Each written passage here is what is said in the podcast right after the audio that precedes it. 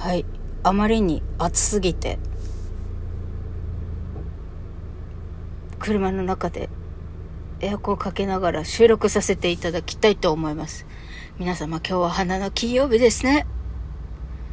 もう何も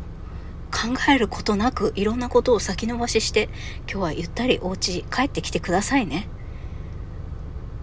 朝一からそんなこと言われたら入る気合も入らんくなりそうだね。ごめん。エロ玉ラジオ。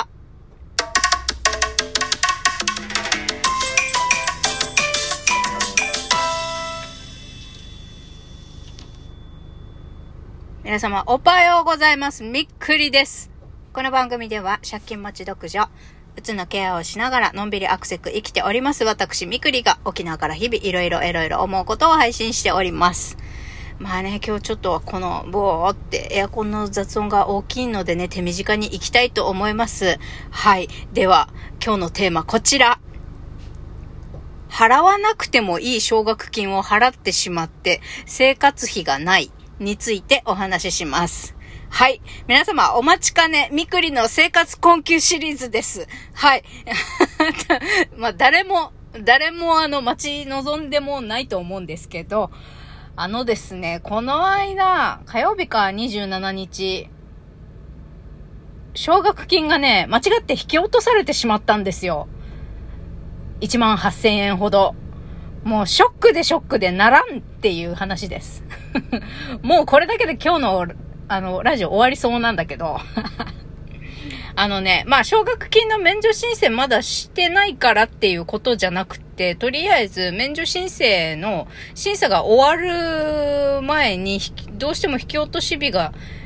来てしまうんですよ。で、まあ、そういう場合は引き落とされないように、ただ、あのー引き落とし口座として指定している口座にお金を入れておかなければ、別にね、引き落としかかっても、奨学金取られるっていうことはなくって。で、後から、あの、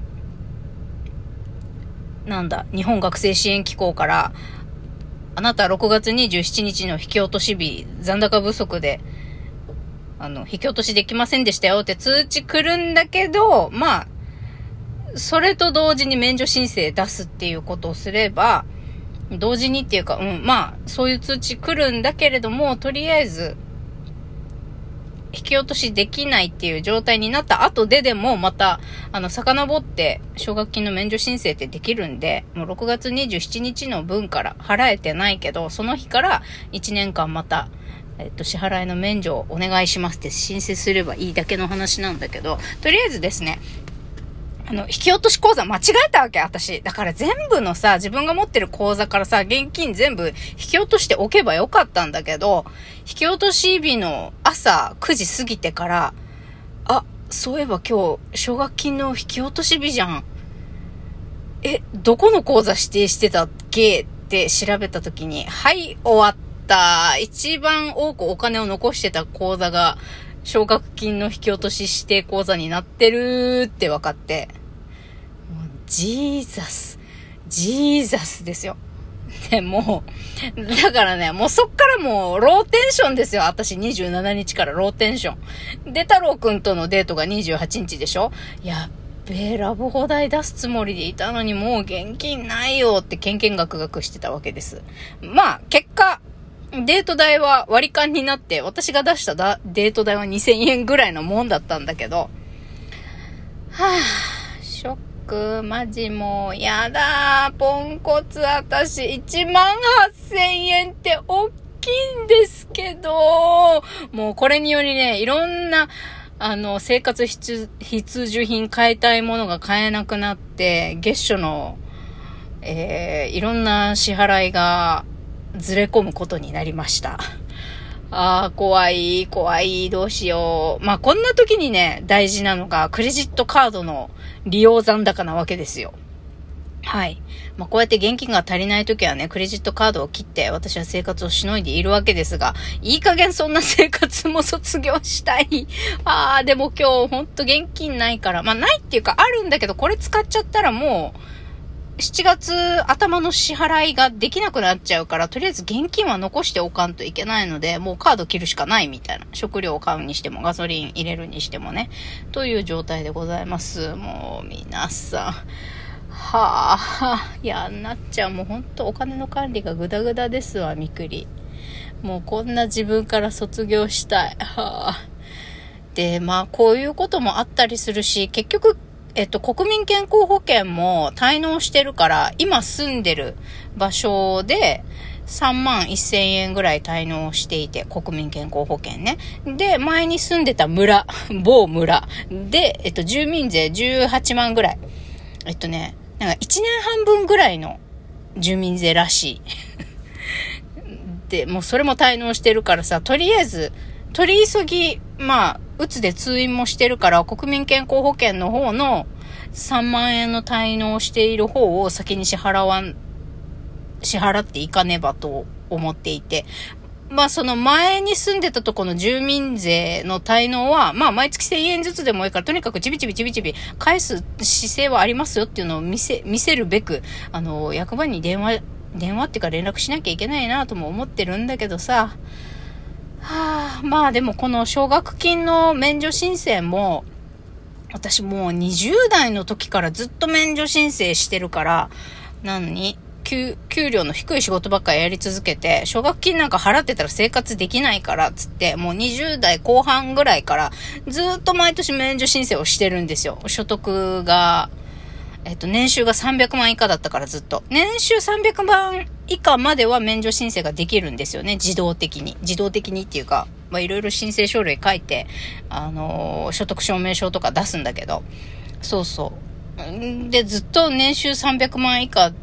だったから、なんとか免除できてたんだけど、あの、もう、それも、そういう理由で免除できるのも12年が限度なんですよ。で、今私、免除してるの11年目で、だからもう今回また新たに免除申請をするとなると、もう最後の1年になるわけです。もうどうなってもあと1年しか免除できなくって。だから来年の7月からはもうどんな理由があろうとも、まあ私が生活保護にならない限り、私が生活保護になるか、えー、っと、もう、私のおお医者さんが、この人全く働けません。就労不能です、この人っていう診断書を書くほど、私が何かしら、まあ、事故とか病気とかで、もう本当に全く働けなくなる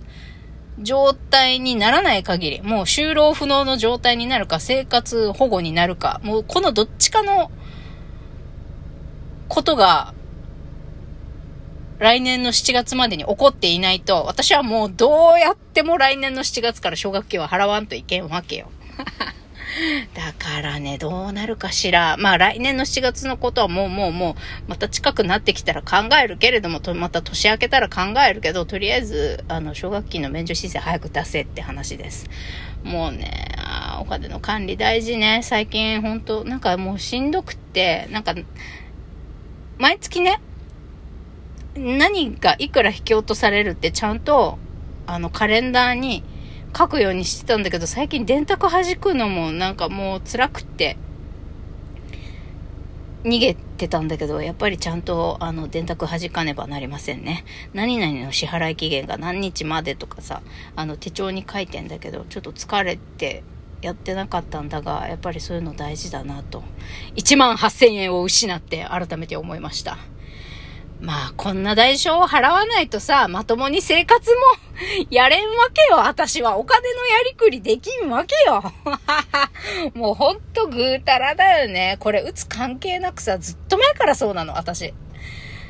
ぁ、金銭管理がね、課題でありますね。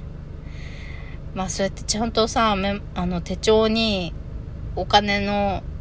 支払いのことをメモに残すのもそうだけど、やっぱりね、あと3万円分ぐらい仕事プラスしないと、きついわ。きつい。もうほんとギリギリ、何か大きな出費があるとさ、例えば猫の病院とか、あの、車関係のさ、あの、バッテリーか交換しないといけないとか、そんなのがあったらさ、もうすぐご飯が食べられなくなったり、支払いができなくなって、もう一個支払いなんかし遅れたらいろんなもんがずれてずれて大変になっちゃうからさ。だから、あとプラス3万円分何か仕事をせねば、する必要があるなーっていう感じです。今でさえきついのに。できるかしらっていうかやんなきゃいけない。そんな状態です。まあ、そうであっても、とりあえず今日はね、今日からクレジットカードまた、あの、何？使えるようになったんで、あの何？限度額が更新されてね、使えるようになったんで、今から久々のスタバに行ってきたいと思います。生活キチキチとか言いながら贅沢にスタバなんか飲んでんじゃねえよって思うけどさ、もう本当に食べ物って切り詰めて切り詰めて毎日卵だけとか具のない味噌汁ばっかりとかやってたらさ、本当にメンメンタルも病んでくるんだよね。だから、時には自分にね、贅沢と分かっていてもご褒美をあげなきゃいけない時があるのです。だからね、私だけに限らず皆さんも日々頑張っている、日々社会生活を送っているあなた、そして私と同じように社会生活をあんまり送ってないあなたも生きてるだけで本当にすごい頑張っておるのです。だからね、自分にちょっと贅沢だなっていうご褒美をね、与えてやってください。その時間を楽しむためにも、今日ダラダラする、働かない、それを大事に、それを肝に銘じて、今日一日、自分に甘く生きていきましょう。私はそうしますということで、皆様、今日もゆったり、まあ、ルンルン気分で過ごしましょう。それではまた、いってらっしゃい。